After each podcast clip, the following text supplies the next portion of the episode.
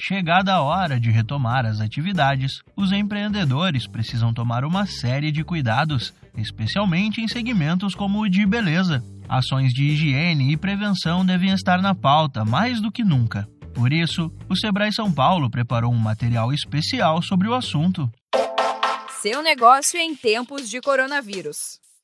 Oi, pessoal. Eu sou a Patrícia Gonzalez, da equipe de comunicação do Sebrae São Paulo, e hoje vamos falar sobre protocolos de abertura para o setor de beleza. E quem vai conversar com a gente são as consultoras do Sebrae, Maísa Blumenfeld e Rafaela Brunhatti. Rafaela, eu queria que você falasse um pouco sobre a experiência dos empreendedores que tiveram a oportunidade de abrir salão de beleza, enfim, que estavam aí na fase 3 do Plano São Paulo. O que, que eles relatam é sobre o comportamento desse consumidor? Bom, eles relataram que muitos ainda ficaram com receio, com medo, né? Eu creio que por conta da propagação do, da imprensa, que é algo, uma pandemia mundial e nós tivemos também um aumento de casos na região e mortes, né? Mas o que nós vimos também é que muitos estavam aguardando essa retomada. Mas quem se sobressaiu foram aquelas que realmente transmitiram a segurança nos seus atendimentos, nos seus protocolos internos, né? Aliados ao decreto municipal, ao protocolo sanitário do Estado de São Paulo, e evidenciou. Não adianta a gente falar que está fazendo, mas tem que gerar evidências do que está fazendo, né? Nessa questão da sanitização, desinfecção, dos processos, né? Tudo que foi alterado, que foi mudado, desde a da questão do agendamento mesmo desse cliente, esse cuidado, né? Ao perguntar ao seu cliente se ele teve alguns sintomas nos últimos dias, seja de uma, uma simples gripe, se ele está se sentindo bem, principalmente aqueles que são do grupo de risco, ter essa orientação também do uso de máscaras, que é obrigatório né, para o cliente dentro do, do salão, dentro da clínica, nos procedimentos, e demonstrar de fato que realmente o empresário né, os, e os profissionais também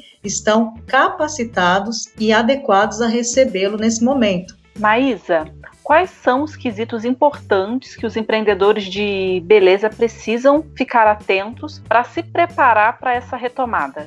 Primeiro lugar, é o seguinte: trabalhe como se todos estivessem contaminados. É importante porque quando você pensa dessa forma, você realmente vai tomar um cuidado maior do que o habitual. Segundo, cuidado aos decretos, principalmente na cartilha do Sebrae que a gente ali detalhou todos os pontos de atenção que o empresário deve ficar atento nessa retomada ou nesse processo de preparação para a retomada. Outra coisa, chegada dos clientes e profissionais tenham espaços, pense em um, em um momento onde o seu cliente vai chegar e o profissional parceiro de beleza vai chegar e você tem que estar preparado para receber e com os protocolos já desenhados para essa questão. Uma outra coisa, destinação adequada do lixo. Como é que você vai trabalhar com o lixo que tem dentro do seu salão de beleza? Então você tem que ter uma lixeira em cada setor, com pedal, e aí ter uma pessoa responsável para recolher esse lixo, enfim, ter essa atenção. Né? Eleja uma pessoa que ficará responsável por supervisionar as novas práticas, porque é comum as pessoas esquecerem ou então descuidarem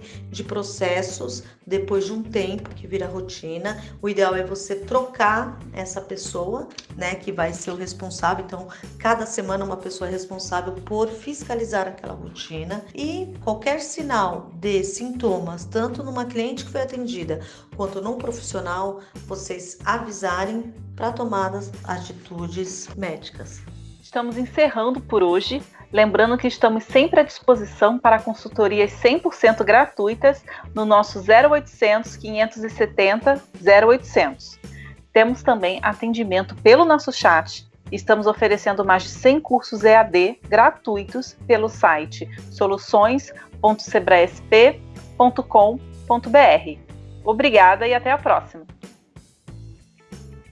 Acesse facebook.com barra Sebrae São Paulo para mais dicas e informações ou ligue para 0800 570 0800. Este podcast contou com entrevista de Patrícia Gonzalez, da equipe de comunicação do Sebrae São Paulo, e locução e edição de Pedro Pereira, da Padrinho Conteúdo para a agência Sebrae de Notícias.